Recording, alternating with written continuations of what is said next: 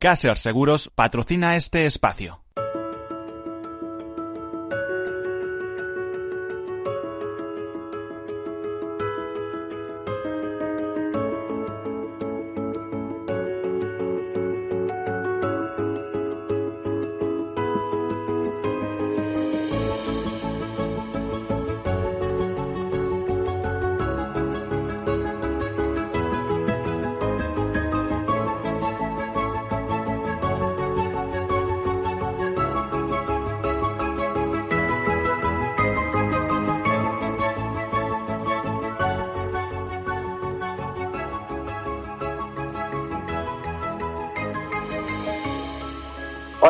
Buenas tardes, bienvenidos, bienvenidos a este programa, este tercer sector, sector social eh, y más que social, un tercer sector económico bollante, eh, digo social sin, sin quitar el, el, el, apellido social que es importantísimo. Lo que pasa es que el tercer sector a veces, a veces tenemos a verlo desde dos perspectivas. Una, eh, el tercer sector que quiere decir que no es un sector público, que es un sector eh, privado, que es un sector que genera beneficios, pero que todos esos beneficios se reinvierten en el fin fundacional para que fueron creados, que normalmente coincide o, o, incide en la acción social, en la cooperación internacional, en la defensa del medio ambiente, pero también en eh, satisfacer necesidades de un grupo de personas eh, o de empresarios, etcétera, que necesitan eh, que necesitan colaborar para, para, desarrollar una actividad de manera eh, sostenible y, y, bueno, en beneficio eh, de los asociados y de la sociedad en general. Y por eso mismo, además de ser el caso del tercer sector y de este programa, este programa de las asociaciones, de las fundaciones, de las ONGs, que para ser ONG hay que ser antes asociación o fundación, pero también de las cooperativas, de las mutuas, de las mutualidades, de las cofradías de pescadores, de las sociedades anónimas laborales, de tantas y tantas cosas eh, que configuran un sector fuerte en nuestro país con más de 40.000 empresas y más de 2 millones de trabajadores, 13 millones de trabajadores en Europa, pues de ahí la importancia de ese sector, aunque sobre todo cuando vamos a asociaciones y fundaciones hablamos de sector social. Por cierto que hoy el programa va a ir de eh, fundaciones, en este día tan especial, en este día eh, que celebramos de alguna manera que nuestro vecino país está con su fiesta nacional. Hoy 14 de julio, en 1769, se produjo en Francia la toma de la Bastilla y el comienzo de la Revolución Francesa, y que tanto ha impactado en, en, el mundo, como sabemos. Otros acontecimientos históricos de este día, de un día tal que hoy, de un 14 de julio, eh, pues en 1808, por ejemplo, el ejército francés venció al español en la batalla de Medina de Río Seco, o en 1931 se celebraron la, apertura de las Cortes de la Segunda República o se aprobó el Estatuto de Cataluña también un 14 de julio. O en 1997 pues hubo manifestaciones contra ETA tras el asesinato de Miguel Ángel Blanco. Recuerdo yo que por aquellos días se me pilló a mí en La Rioja además. Y Fernando Trueba, un día tal que hoy, ganó el Premio Nacional de Cinematografía. Y hay también muchísimos eh, avatares históricos muy interesantes en este 14 de julio, ¿eh? desde que Hernán Cortés, por ejemplo, en 1520 derrotó a los aztecas en la batalla de Otumba, a, no sé, una anécdota de películas del oeste, ¿no? Que Billy el Niño es capturado y asesinado por Palgarres. En fin, eh, cantidad de anécdotas que nos van acercando uh, a este 14 eh, a este 14 de julio, también un día un poco especial porque a nivel internacional es que me da hasta un poco de vergüenza decirlo, pero es verdad, es el Día Mundial del Chimpancé, eh, instituido por el Instituto Jane Goodall en 2018. Bueno, o se va a celebrar desde, el año, se estima celebrando desde el año 2018 y este año también. Bueno, pues dichas todas estas cosas, vamos a comenzar eh, nuestro tema de hoy, de tercer sector, eh, dedicándolo a las fundaciones, a las fundaciones eh, y todo lo que está haciendo el sector fundacional en tiempos de COVID. Así que, como es imposible que, hablamos, que hablemos de, de algo tan extenso como son las fundaciones en este país, más de 6.000 fundaciones, algunas eh, muy importantes, eh, muy implicadas en distintas actividades, mejor que nos lo explique Juan Andrés García, que es el director de formación y grupos sectoriales de la Asociación Española de Fundaciones. Juan Andrés, eh, buen, buenas tardes ya. Buenas tardes, ya, Miguel. Qué gusto hablar contigo. Pues a mí me pasa lo mismo, porque al final, eh, después de años de estar tratando temas sobre tercer sector, al final se crea afinidad, eh, compromiso, empatía y ver que como gente buena hace cosas buenas por la gente. Qué bonito eso, ¿no? sí, así es. Así es. Y además es, eh, da mucho gusto que mm, hablar en programas como el tuyo de, un sector que yo creo que debe ser mejor conocido, más y mejor conocido por, por mucha gente, porque seguramente mucha gente, muchos de tus oyentes, eh, de alguna manera o trabajan en alguna fundación o se relacionan con alguna fundación o son beneficiarios de alguna actividad de alguna fundación. Bueno, también es así que según cifras oficiales hay más de 16 millones de españoles implicados o bien como donantes en distintas ONGs o bien trabajando como voluntarios. O sea, y de los voluntarios se, cifran en 6 millones de personas que en algún momento hemos desarrollado voluntariado. Imagínate tú con la que nos va a caer a final de año cómo va a ser la recogida de alimentos del Banco de Alimentos. Por cierto, una fundación que arrancó en Estados Unidos, que muchas veces pensamos, bueno, la hemos traído aquí, pero, pero que, que las buenas ideas están en todo el mundo. Lo que hay que hacer es aplicarlas. no sé cómo lo ves. Pues mira, yo, fíjate ahora, yo llevo en esto, en este mundo de las fundaciones desde el año 92 y recuerdo que en aquellos momentos, incluso antes, eh, se hablaba como de las fundaciones como instituciones como bichos raros, como instituciones que no se conocían. Yo creo que ahora, eh, y más en una situación de emergencia como la que estamos eh, viviendo, pues la mayoría de la población, la mayoría de la gente conoce lo que están, porque las fundaciones están cerca de la gente. Eh, tú has dicho al Banco de Alimentos, en esta situación de emergencia, eh, el eslogan que nosotros decimos, donde hay una necesidad hay una fundación. Bueno, hay fundaciones con que se dedican a muchos, eh, a muchos ámbitos, en educación, en temas de empleo, pero en esta situación de emergencia lo que necesita la gente es aparte de cercanía es apoyo, apoyo directo y eso es lo que le estamos dando desde las fundaciones a la gente. ¿Cuántas fundaciones cifras tú que hay en España? Porque yo a lo largo de estos últimos seis años he oído desde una cifra de 10.000 escritas más o menos a 6.800 activas, etcétera, etcétera. Las cifras las manejáis vosotros ahí en la Asociación Española de Fundaciones. ¿Cómo cuántas? Bueno, la asociación es una institución privada y quien tiene los datos son el protectorado, la administración pública, los, las comunidades autónomas o la administración central, el gobierno central. Pero nosotros estimamos que hay en torno a 8.000 fundaciones activas y puede haber hasta 15.000 fundaciones registradas. Es verdad que cuando una fundación deja de tener actividad, eh, bueno, es difícil que se, se extinga porque tenga algún problema de, de reunión de patronatos, pero 8.000 fundaciones activas y 800, más de 800 fundaciones que están asociadas a la asociación. En la medida que las fundaciones están asociadas, eh, digamos que están más comprometidas, tienen más actividad, tienen más presupuesto, más recursos, pero digamos que 8.000 mm, fundaciones hay activas en toda España. eh, a ver, eh, nos interesa especialmente sector fundacional en tiempos de COVID. Eh, este es un lema que estáis llevando, tenéis desplegada una campaña dentro de vuestro sector fundacional, incluso implicando diversas fundaciones para que quede claro el papel relevante que están llevando eh, las fundaciones. Por cierto, Juan, antes de eso, mm, no me retraigo de preguntarte algo. Y es que eh, no tenemos a lo mejor las fundaciones tan desarrolladas como actualmente las pueden, puedan estar en los países eh, anglófonos, ¿no? Estados Unidos, Canadá, Reino Unido, etcétera, pero tenemos unas raíces históricas impresionantes, ¿no? Estoy pensando en la Fundación Juan de Dios o, en esas fundaciones que en alguna vez me, has comentado, ¿no? Esas fundaciones que hicieron posible fundar ciudades en, en, América, etcétera, etcétera, ¿no? Tenemos amplias raíces históricas. Sí, sí, no, las, fundaciones en España tienen, tienen una larga historia y hay fundaciones que aún se conservan hasta el siglo XV. Eh, bueno, nosotros decimos que las fundaciones son instituciones con historia, con una larga historia, pero también decimos que, son instituciones de vanguardia, que piensan en el futuro y en, los problemas de, la gente, los, nuevos problemas de la gente. Pero efectivamente las fundaciones en España no nacieron ayer, ¿eh? llevan mucho tiempo con nosotros. Bueno, pues vamos a meternos en materia. A ver, ¿qué es lo que habéis eh, planteado como sector fundacional eh, como ayuda al COVID el despliegue que se ha hecho ¿eh? y cómo, cómo ha estado ese tema. Bueno, nosotros desde la asociación eh, lo que hacemos es apoyar a la fundación. Es decir, nosotros no tenemos, la labor que hacemos no es directa con, con las personas, sino con la gente que trabaja en las fundaciones. Y hemos hecho una labor de enlace entre las fundaciones, y las fundaciones son los protagonistas porque trabajan en el ámbito de educación, en el ámbito de empleo, en, el ámbito de las necesidades eh, sociales. Entonces, desde el momento que empezó la crisis, lo que nosotros eh, hicimos es, bueno, tratar de conectar con todas las fundaciones asociadas, con reuniones de grupos sectoriales, con reuniones de consejos autonómicos, con eh, teniendo una relación directa con los directores y las personas que trabajan en las fundaciones.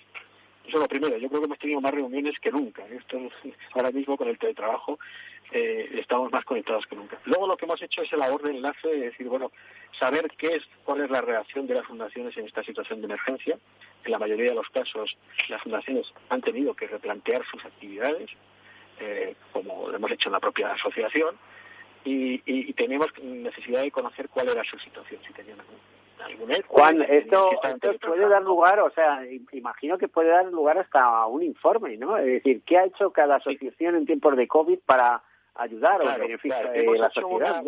algo que llamamos cadena de la solidaridad y hemos pedido a todas las fundaciones que nos pasasen información de todas las iniciativas que estaban tomando eh, en esta situación de crisis. Y hemos descubierto que, la, que las fundaciones, bueno, es verdad que hay fundaciones que a lo mejor han dejado de tener actividad, pero que las fundaciones han, han tomado iniciativas en una situación complicada para, para las fundaciones. Eh, y entonces, bueno, pues tenemos dentro de nuestra página web una más de ciento y pico fundaciones eh, que nos cuentan todos los proyectos que han llevado a cabo en esta situación de emergencia, es decir, que han tenido que cambiar todos sus planes. Eh, y que, bueno, pues son iniciativas que son eh, sociales, de, de, necesidad eh, evidente, relacionadas con temas, eh, con lo de la residencia de ancianos, con las necesidades de temas de salud, en la crisis de COVID, directamente el COVID, pero también necesidades culturales, en temas de educación. Y nosotros, como asociación, lo que hemos puesto en marcha, algo que a lo mejor has, oído, has escuchado o te, te lo he comentado, que es hacer una labor de enlace con aquellas fundaciones que trabajan con centros educativos y que tienen, tenían necesidades para salvar el tema de la brecha digital. Eh, bueno, vamos a ir eh, hablando de temas concretos. Por ejemplo, tenemos con nosotros a Francisco Mesonero, que es el director general de la Fundación ADECO, muy dedicada al empleo, como todos sabemos. Eh, Francisco, buenas tardes. Hola, buenas tardes. A ver, ¿qué es, en primer lugar te tendría que preguntarte de manera obligada, ¿qué es Fundación ADECO? Bueno, Fundación ADECO nace del compromiso social del Grupo ADECO en el año 99. Es una fundación que ya ha cumplido sus 20 años y tiene como objetivo integrar en el mercado laboral a aquellas personas que lo tienen más difícil eh, y que son más vulnerables, como son las personas con discapacidad, los mayores de 55 años con pocos recursos económicos o, por ejemplo, las mujeres con responsabilidades familiares no compartidas, como pueden ser las mujeres víctimas de violencia de género. Y en este ámbito eh, no solo atendemos a estos candidatos a través de itinerarios de empleo personalizados, sino la parte más importante que es eh, desarrollar políticas de diversidad e inclusión en las compañías a través de un cambio cultural. Bueno, pues muy interesante. Eh, ¿Habéis hecho algo especial, informes? Yo creo haber visto algo relacionado con la discapacidad y el empleo, pero es que eh, eso adquiere todavía una dimensión más grande eh, en esos tiempos de COVID, ¿no? Sí, por supuesto. Yo eh, me gusta hablar eh, del nuevo paradigma eh, de la diversidad y la inclusión porque la situación ha cambiado radicalmente. Antes del COVID teníamos, eh, digamos, eh, un segmento de la población vulnerable sobre el cual estábamos trabajando desde el punto de vista de de diversidad e inclusión que he comentado anteriormente. Pero el, la pandemia ha hecho o ha dado lugar a que muchas personas que pensaban que nunca podrían estar en esa situación de vulnerabilidad, como personas mayores de 45 o 50 años, pues eh, estén ahora mismo en una situación de ERTE con peligro de perder empleo o incluso eh, habiéndolo perdido. Y aquellas personas que ya estaban a punto de incorporarse en el mercado laboral, habiendo sido excluidas, digamos, del mismo, pues ahora se encuentran con una situación en donde personas eh, que no son consideradas, vamos a decir, o no están discriminadas habitualmente, se vuelven otra vez a poner por delante suya, digamos, en el mercado de empleo, con lo cual eh, es una situación bastante complicada, pero que parte también de un mayor compromiso y eso es positivo por parte de las empresas y una mayor conciencia, ¿no? Pues, eh, ¿habéis emitido algún informe en estos tiempos? Sí, eh, nosotros eh, anualmente publicamos o emitimos alrededor de 12 informes, pero como consecuencia pues de, la pandemia hemos puesto en marcha iniciativas de carácter urgente e innovadoras, pues también para ayudar a aquellas personas que de la noche a la mañana se han visto confinadas en su hogar, en, eh, eh, personas que están acostumbradas a ser atendidas pues en asociaciones especializadas eh, bueno en su problemática y pusimos en marcha pues la primera iniciativa que es prepárate para el empleo que era una guía de cómo de alguna forma prepararse para buscar empleo una vez que terminara el estado de alarma en definitiva es una, era una guía pues que te indicaba los pasos aconsejables desde que te levantas hasta que te acuestas para seguir de alguna forma una, una dinámica diaria y, que se te vayan pasando esos días eh, y aprovechándolo de cara a la búsqueda de empleo. Y tal éxito tuvo esa, esa guía de Prepárate para el Empleo que incluso el Comité Paralímpico Internacional la ha utilizado para todos los deportistas paralímpicos en, en, muchos países.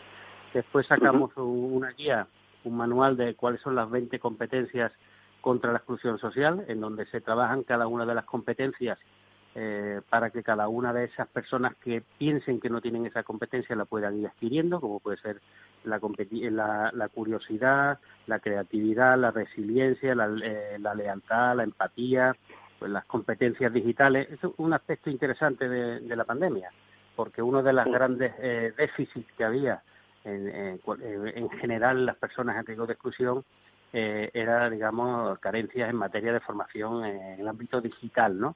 Y la pandemia ha ayudado eh, precisamente a que las personas se tengan que poner al día, que tengan que estar conectadas, que tengan que trabajar, eh, como bien decía anteriormente, en un marco de teletrabajo y creo que eso aporta también competencias importantísimas. Y bueno, hemos hecho también un voluntariado digital con empleados de compañías, de 19 compañías, en un partido 200, han participado 200 empleados de las mismas, apoyando a esas personas en sus hogares.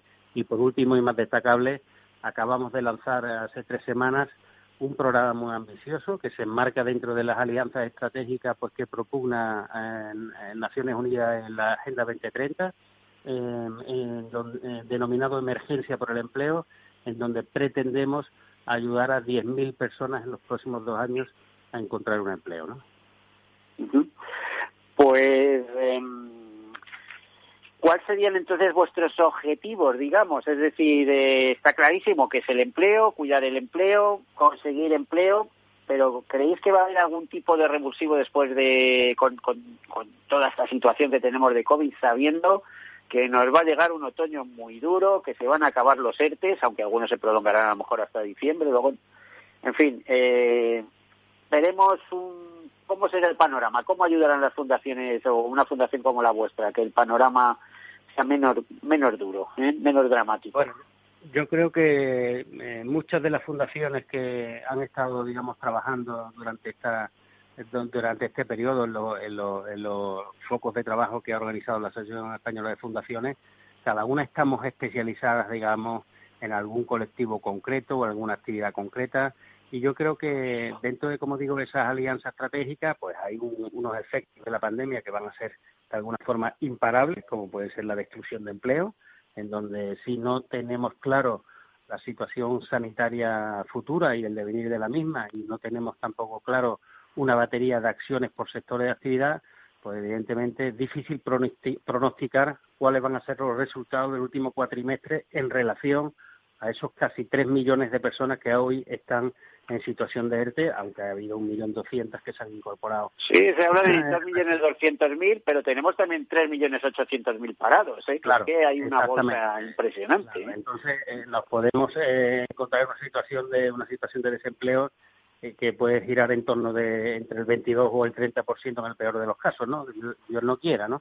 Y evidentemente el papel que, que, fundaciones como la nuestra pueden jugar en este en este momento es trabajar con las empresas en eh, bueno, no solo asesorando a las mismas en materia de diversidad e inclusión, porque al final eh, la diversidad, eh, tal y como nosotros la enfocamos y tal y como nosotros la transmitimos a, las empresas cuando las apoyamos, no, no, no se trata de alguna forma de acciones de benevolencia en donde una empresa tiene que dar un empleo a una persona porque está en una situación de vulnerabilidad.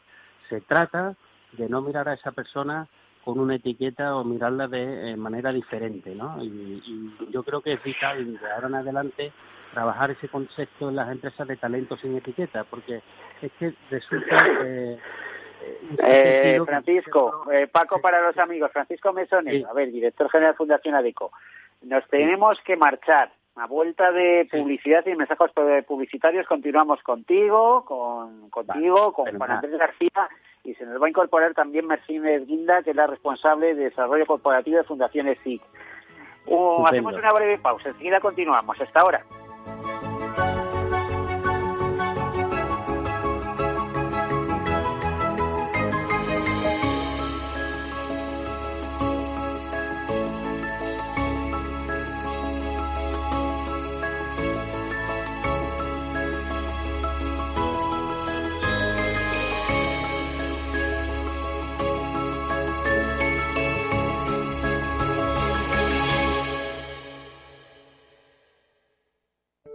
Soy José Luis, director de Seguros García Ochoa, y quiero darte mi teléfono personal para asesorarte, hacerte un estudio de todos tus seguros y ayudarte a ahorrar.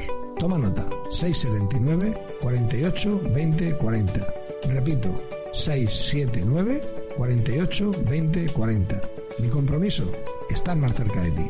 José Luis García Ochoa, Premio Empresario del Año Fedeto 2019. Seguros García Ochoa, comprometidos con las personas.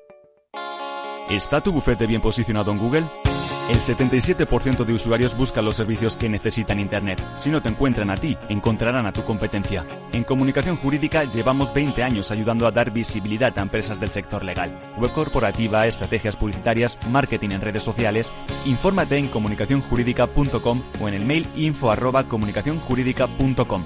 Comunicación Jurídica. Hacemos visible tu despacho. Hola. A ver, el dinero se gana con esfuerzo, y ahorrar debería darnos una recompensa.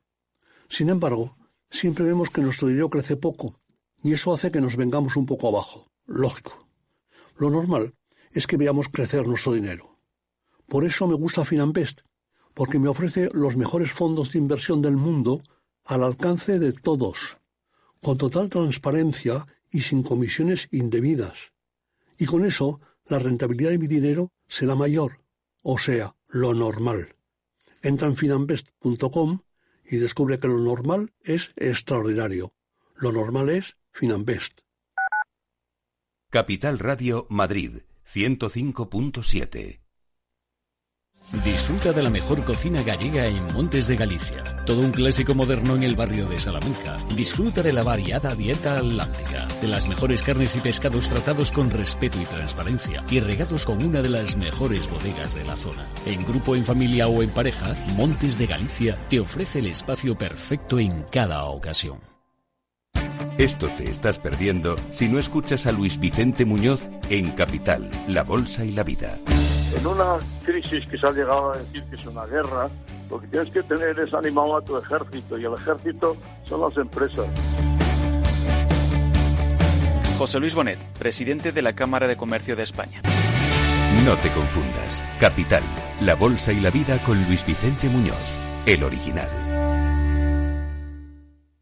En el restaurante Gaztelubides somos rigurosos con la selección del producto para crear recetas imaginativas que acompañamos de una bodega generosa y brillante y de nuestra magnífica terraza durante todo el año.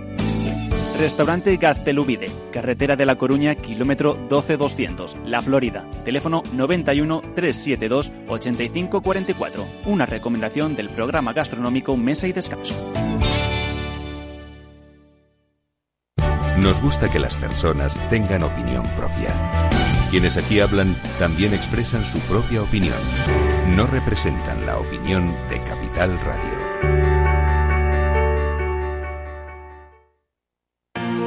Si eres emprendedor, empresario o autónomo, en negocios de carne y hueso encontrarás todas las claves para hacer crecer tu negocio. Cada miércoles de 1 a 2 de la tarde en Capital Radio, con Mariló Sánchez Fuentes.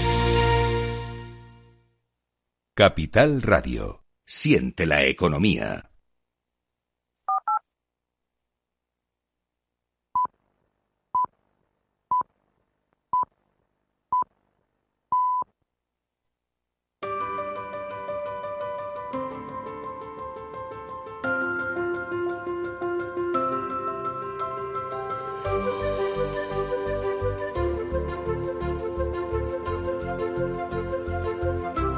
Bueno, pues aquí continuamos. Estamos hablando con el director de Fundación ADECO, con Francisco Mesonero, también con Juan Andrés García y se va a incorporar entre unos minutos eh, Mercedes Guinda, que eh, está dentro también de esa cadena de solidaridad, de, eh, de esa iniciativa del sector fundacional en tiempos de COVID. Juan Andrés, eh, hoy vamos a tocar eh, ese sector fundacional en tiempo de COVID desde tres perspectivas. Uno era el empleo, otra es eh, la formación y la brecha digital y otra será desde el área médico o de prevención médica. ¿qué, ¿qué, otros aspectos habéis tocado en, en, este, en, este, en esa cadena de solidaridad, Juan? Bueno, yo, la, pandemia nos va a afectar en todos los aspectos de nuestra vida, pero estos eh, nos parecían los más relevantes. Es decir, después de la pandemia, como ha explicado muy bien eh, Paco, pues nos vamos a encontrar en una situación muy, muy, muy grave en relación con, con, el empleo. Va a una grave destrucción de empleo y las fundaciones van a tener que tomar iniciativas.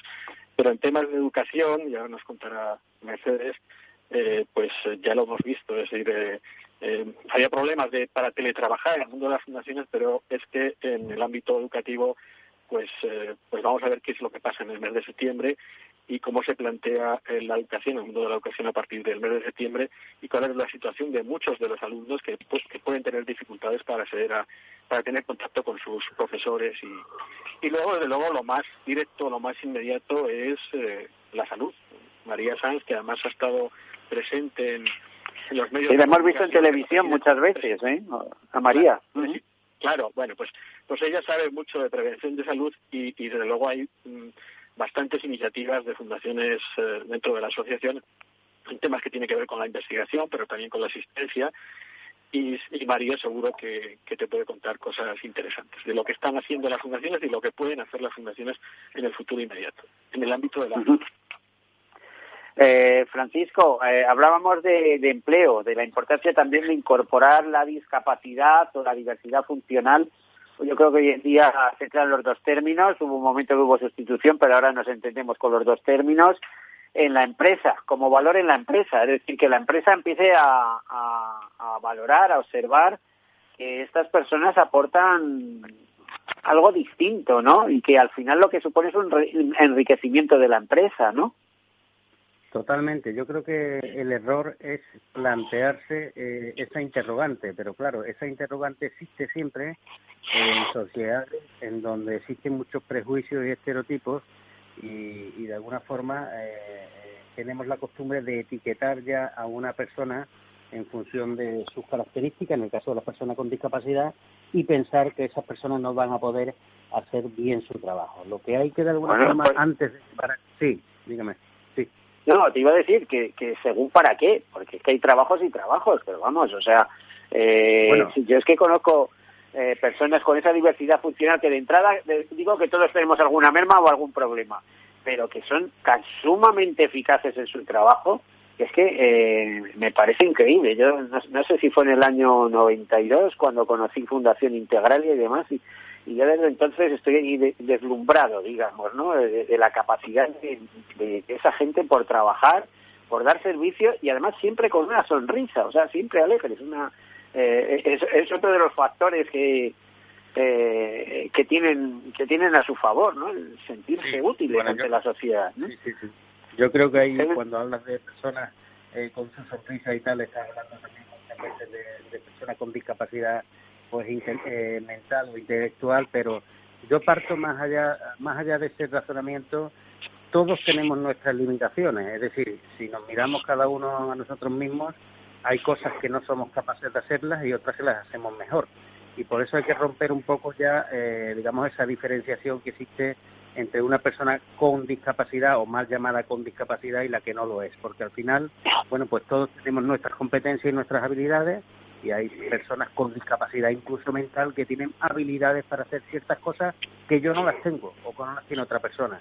Y por eso es, es importantísimo el derribar todas esas barreras y esos prejuicios y eso no se logra a través de una conferencia, eso se logra pues a través de experiencias vitales, a través de voluntariado corporativo con el mundo de la discapacidad, a través de acciones que de alguna forma te van demostrando que cuando tú necesitas a una persona, tú lo que tienes que buscar es el talento y las competencias que necesitas y olvídate de si tiene un certificado de discapacidad o no, aunque evidentemente la ayudará por aquello de que hay una cuota del 2% que las empresas deben de cumplir en aquellos casos que tienen más de 50 trabajadores. Bueno, pues importantísimo eso, importante que lo tengan en cuenta las empresas. ¿eh? No sé si, mm. eh, a ver si nos dicen de control técnico, si tenemos a, Mercedes Guinda. Eh, mm, no sé si todavía eh, tenemos tenemos la entrevista preparada. Mientras, mientras que Mercedes llega, si quieres, yo creo que un aspecto importantísimo en cualquier política de diversidad e inclusión y para eh, favorecer el empleo de personas vulnerables eh, eh,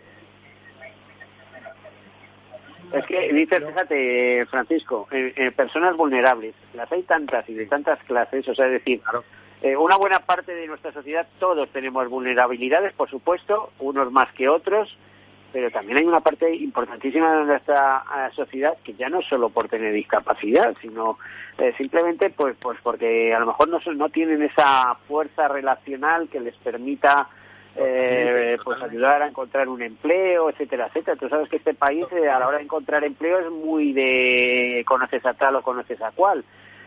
Yo no sé en una empresa de vuestras características como Nadeco cómo puede funcionar eso y supongo que la fundación además va más, dirigida a, colectivos más desfavorecidos o con mayores dificultades. Por ejemplo, no estoy pensando ya solo en discapacidad, sino en mayores de 50 años. Eh, yo hace poco leía un informe que decía que de la Unión Europea eh, las dificultades eh, para las personas mayores de 55 años de encontrar un empleo eran verdaderamente sobresalientes. Además, ahora mismo las empresas están buscando eh, perfiles de eh, gente joven, eh, con, con, alto nivel tecnológico, idiomas, etcétera, etcétera, y, bueno, con, con, preparación de base suficiente, ¿no? Entonces, las personas mayores es como un colectivo a jubilar, ¿no? A ir retirando poco a poco. No sé, no sé cómo lo verás tú.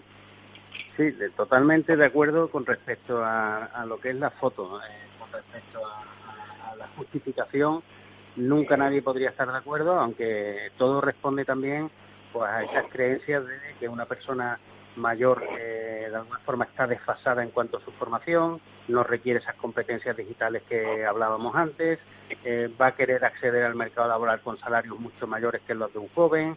En definitiva, son ya etiquetas que le tenemos puestas a las personas mayores en un entorno en donde el mayor de 55 años debe ser ya, igual que hemos hablado de sectores esenciales y no esenciales durante la pandemia, los trabajadores mayores de 55 años deberían de considerarse esenciales porque son los que reúnen las características más necesarias para afrontarse una, a una crisis, ¿no? que es la capacidad de adaptación en, base a su experiencia y su vivencia. Pero es más, es que las empresas que no apuesten por el tema de la edad, por el talento senior, eh, lo tienen bastante, perdóname la expresión, crudo, eh, porque estamos vivimos en el país en donde hay una tasa de envejecimiento que sigue aumentando y tenemos 122 mayores de 65 sí, años. la edad media en España debe estar, eh, yo creo que ya ha llegado a los 44 años de edad media. o sea, con, esto, pues tremendo, tremendamente envejecida, claro. Pues no encontraremos el talento que queremos si, si seguimos excluyendo a los mayores de 45 ¿no? y de 55, porque al final la pirámide de la población es una pirámide invertida, en donde si ponemos ya la barrera a la edad, pues no vamos a encontrar talento para desarrollar proyectos, eh, digamos, empresariales. Lo que pasa es que me temo que ese talento vendrá de cualquier sitio. Hay mucha gente joven en el mundo. Eh, yo siempre me fijo, puede sonar un poco de risa, pero me fijo en África. Sabemos que en el año 2050 Nigeria, por ejemplo, tendrá 500 millones de habitantes. 500. Y, 500 millones de habitantes puede soportarles una nación como Nigeria escasamente industrializada y preparada, etcétera, me temo que no. Yo yo creo que de muchas partes del mundo, de América Latina, de África, de Asia, va a seguir viendo una presión migratoria cada vez más más amplia que debemos aprender a compartir. En fin. Fíjate, te lo digo por... va, a haber, sí, sí, va a haber cada vez un cambio más en los modelos laborales y va a haber mucho más, eh, digamos, eh, en el futuro muchos más trabajadores autónomos, empresarios de una y dos, eh, y dos empresas, como existen en otras economías más, más desarrolladas eh, en este sentido. Y el, el hueco eh, en gran parte de esos mayores de 55 años pues será el constituirse, digamos, como autónomos, aunque ahora realmente con la pandemia los autónomos también han sufrido mucho, pero bueno, es que depende mucho de las estrategias de país en cómo se organicen todos estos temas, ¿no? Yo siempre digo que los que crean empleo eh, son los empresarios, pero los gobiernos tienen que poner en marcha las políticas para que eh, los empresarios puedan crear empleo. Vamos a ver, yo me hice autónomo a los 36 años, ¿eh? después de 22 años de trabajar por cuenta ajena. ¿eh? Mm, pero yo calculo que a partir de los 55 años, una de esas, eh, meterte autónomo, eh, primero, da auténtico pavor y segundo, lo puedes hacer en función de cuál haya sido tu actividad. Yo me he encontrado en este mismo programa, eh, por ejemplo, un profesional que había sido director de recursos humanos de empresas muy importantes con 60 años y el hombre desesperado buscando eh, puestos de trabajo, etcétera, etcétera, venía de la mano de una fundación y recuerdo que cuando terminé el programa, después de haberle estado escuchando y demás, digo, ¿pero qué, pero qué haces perdiendo el tiempo buscando trabajo? Si tú ya en sí mismo eres consultor y lo que te tienes que constituir es en, consultor, en consultor. O sea, bueno, no sé si me haría caso o no me haría caso, pero eh, si seguimos buscando la santa nominita, por ahí no. ¿eh? Ahí sí que se complica mucho la cosa, porque las empresas no van a querer un director de recursos humanos eh, pagándole como mínimo ¿eh? Eh, el máximo que te permita la seguridad social, estamos hablando de 4.000 euros a lo mejor brutos que te pueda tener de coste, 50.000 euros para la empresa, bueno, una empresa no se gasta 50.000 euros con una persona de más de 60 años si no, si no tiene una carrera sobresaliente ¿eh?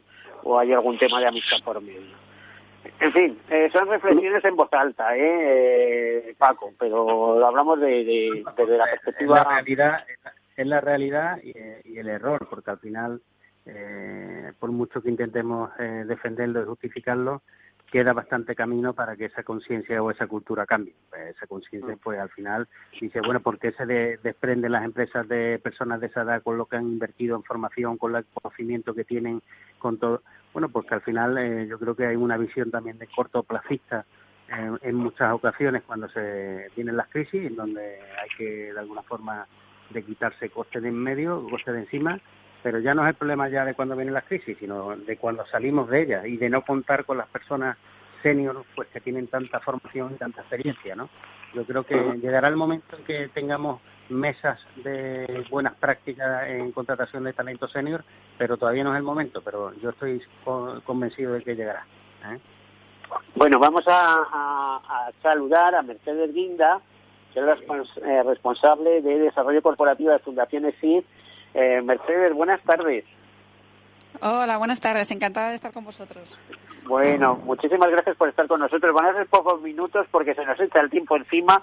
Lamento muchísimo el lío de teléfonos que hemos tenido. Mm, eh, eh, no, no te preocupes, Miguel, estas cosas pasan y nos adaptamos, que es lo importante. Ah, ah, nos ha restado minutos de lo eh, sumamente interesante que debe resultar la Fundación ESIC, con la cual contaremos en cualquier otro programa. De todos modos, explícanos qué es Fundación ESIC. Bueno, pues os lo explico rápido. Mira, Fundación Exit es una fundación que lleva trabajando 20 años eh, y lo que hacemos son proyectos formativos con el objetivo de reducir el abandono educativo temprano en jóvenes en situación de vulnerabilidad lo que hacemos es conectar a estos jóvenes eh, con voluntarios de empresa y, con las compañías para que les eh, orienten y les motiven para seguir estudiando y para que les acompañen en ese acceso a un primer empleo. ¿no? Al final, lo que nos gusta siempre definirnos es Exit no deja de ser un puente entre el mundo educativo y el sector empresarial. Por cierto, que habéis estado implicados en un reparto de tablets, eh, ¿me puedo equivocar? ¿En colaboración con alguien? Efectivamente, sí, en colaboración con la Asociación Española de Fundaciones, nosotros en cuanto, bueno, pues eh, digamos, estalló todo lo relacionado con, con, el COVID y se paralizaron las, las, clases en, los centros educativos, estábamos trabajando con más de 520 jóvenes en, en, diferentes ciudades, ¿no? Y lo primero que hicimos fue un mapeo de conectividad.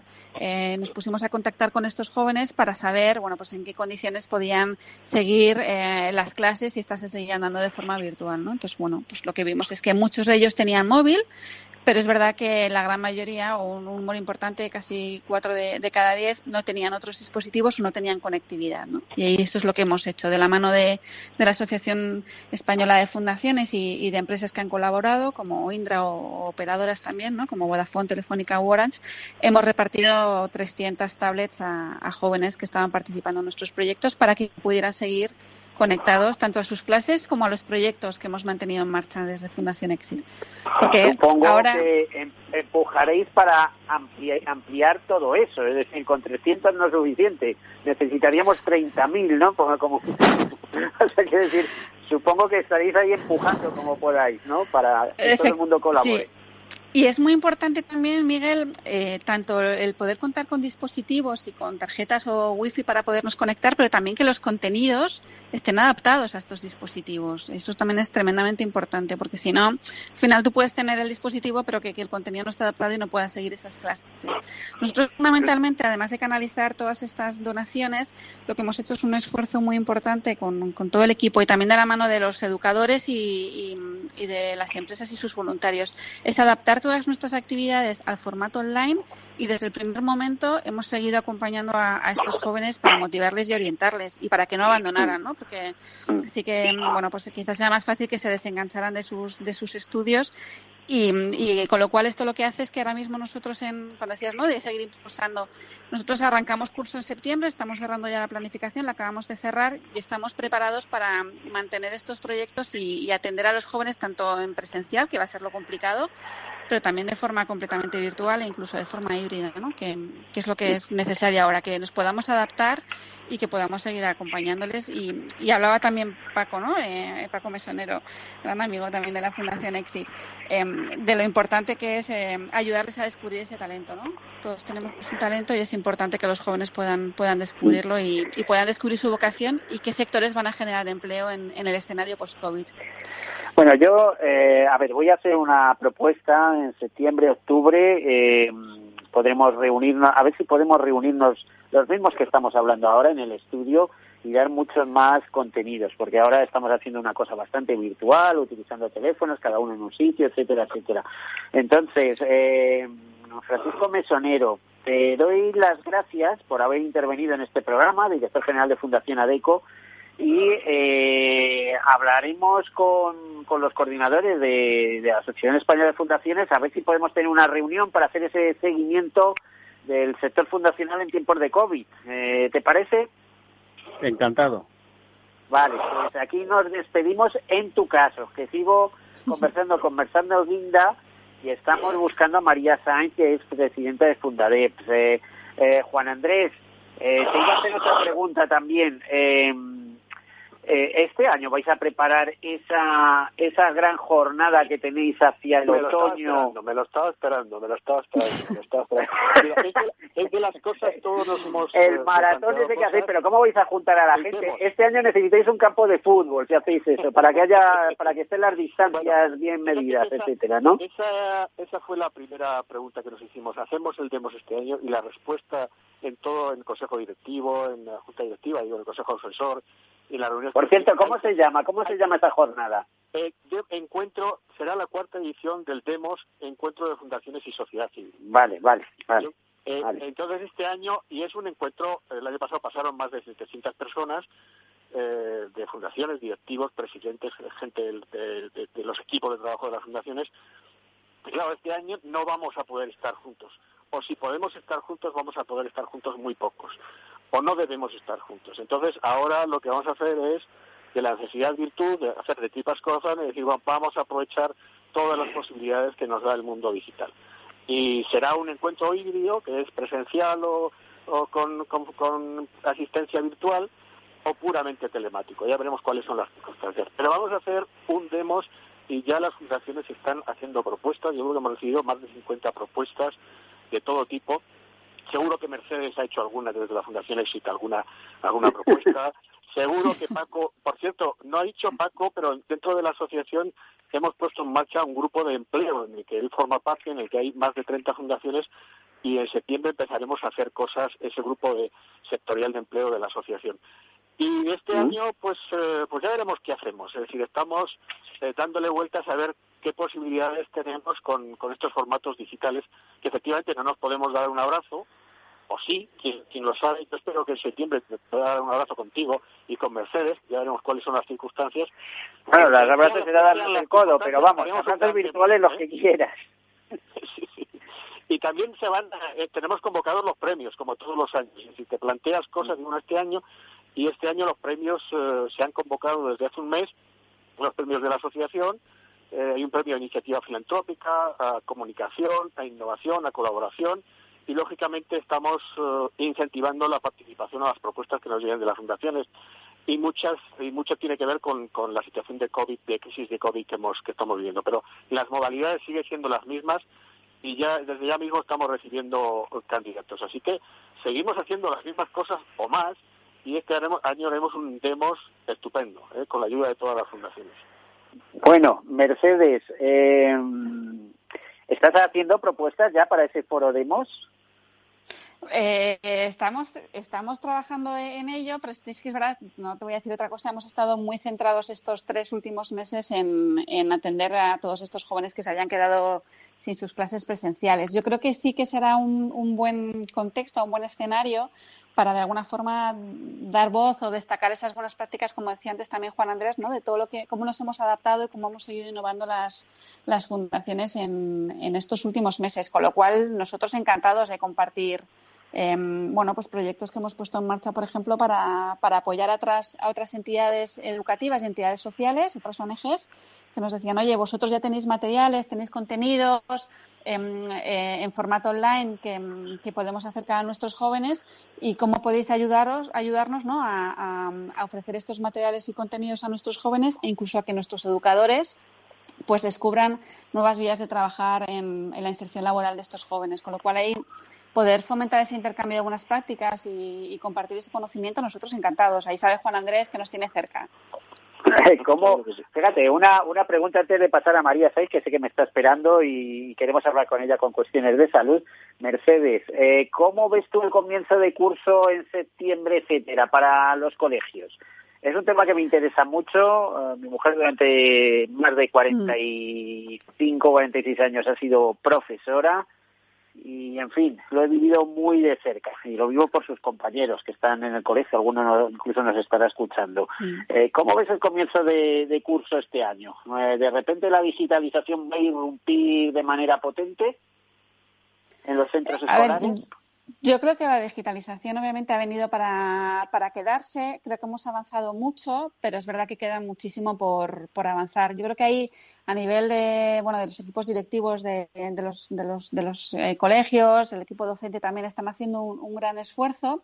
Lo que pasa es que el escenario es tan incierto que nos hace estar adaptándonos mm, día a día. O sea, al final es, es muy complicado. Yo creo que ahí, bueno, pues el establecer prioridades, el poder ir pues adaptándonos conforme se produzcan los cambios, es lo que te comentaba, ¿no?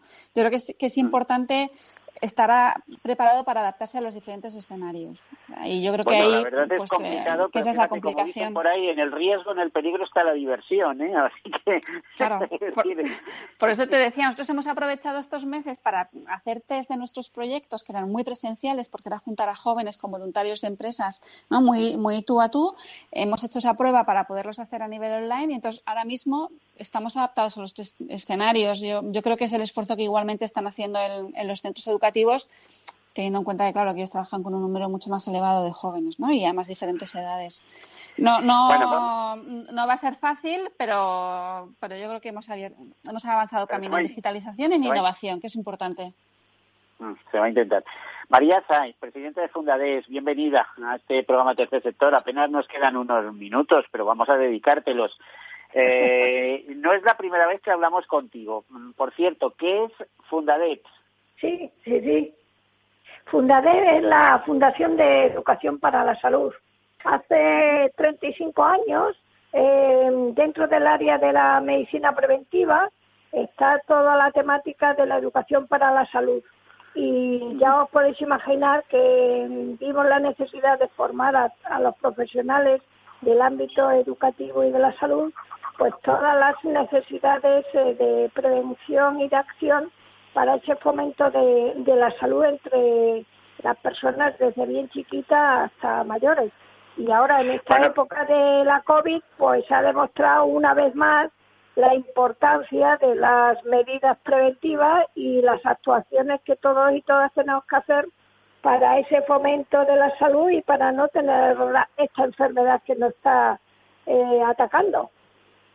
La verdad es que es fundamental. Claro, si dijéramos, debería ser una asignatura en el colegio, pero eh, por lo que hablaba antes, mi, mi, escaso conocimiento de los colegios, lo que sí es verdad es que los colegios están muy cargados de temáticas, muy cargados. Pero sin embargo, pues no tenemos conocimiento de, por ejemplo, en alimentación, que es bueno, cuáles son los hábitos saludables, qué, qué debemos comer, qué no debemos comer, cómo debemos cuidarnos ante ante eh, la enfermedad, eh, no sé. Sí, eh, bueno, mira, como edad biológica, cronológica y inmunológica, ¿no? Claro, es que cada, cada etapa de la vida tiene sus nuevas necesidades y también sus peculiaridades para fomentar la salud pero es muy importante el, el cómo enseñar y cómo aprender a enseñar. Es la educación para salud es más una, es toda una serie de conocimientos, de métodos, de técnicas para hacer sencillo aquello que es el rutinario para mantener nuestra, nuestra salud y nuestra vitalidad. Así que no solamente en la prevención de las enfermedades, que es lo que la mayoría de las veces nos convoca, pues eh, ya te puedes imaginar todo lo que sean campañas de prevención del tabaquismo o ahora mismo las campañas de higiene de manos, eh, y toda de, esa manera sistemática. Ya en el, en el 90, en la LOCSE, se, se introdujo la, la, intervención de la educación para la salud y todos los aspectos de, de la educación afectivo-sexual en, en, el ambiente escolar. María, tenemos que cortar desgraciadamente. Me tengo que despedir, no nos queda pues nada más que segundo. Juan Andrés García, Asociación Española de Fundaciones, Mercedes Guinda, Francisco Mesonero, eh, Francisco Mesonero de ADECO, Mercedes Guinda de Fundación ESID, María Sáez, presidenta de Fundades. Muchísimas gracias por haber participado en este programa, en este tercer sector de verano. Os espero este otoño en, la, mesa de, estudios, de, del estudio, y repetimos, a ver cómo ha avanzado todo. A todos ustedes, desearles feliz semana. Hasta el próximo martes. Adiós.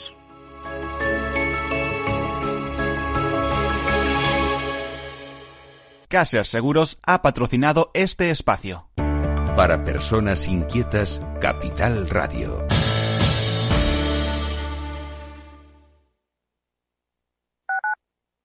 Tu radio en Madrid 105.7, Capital Radio. Memorízalo en tu coche.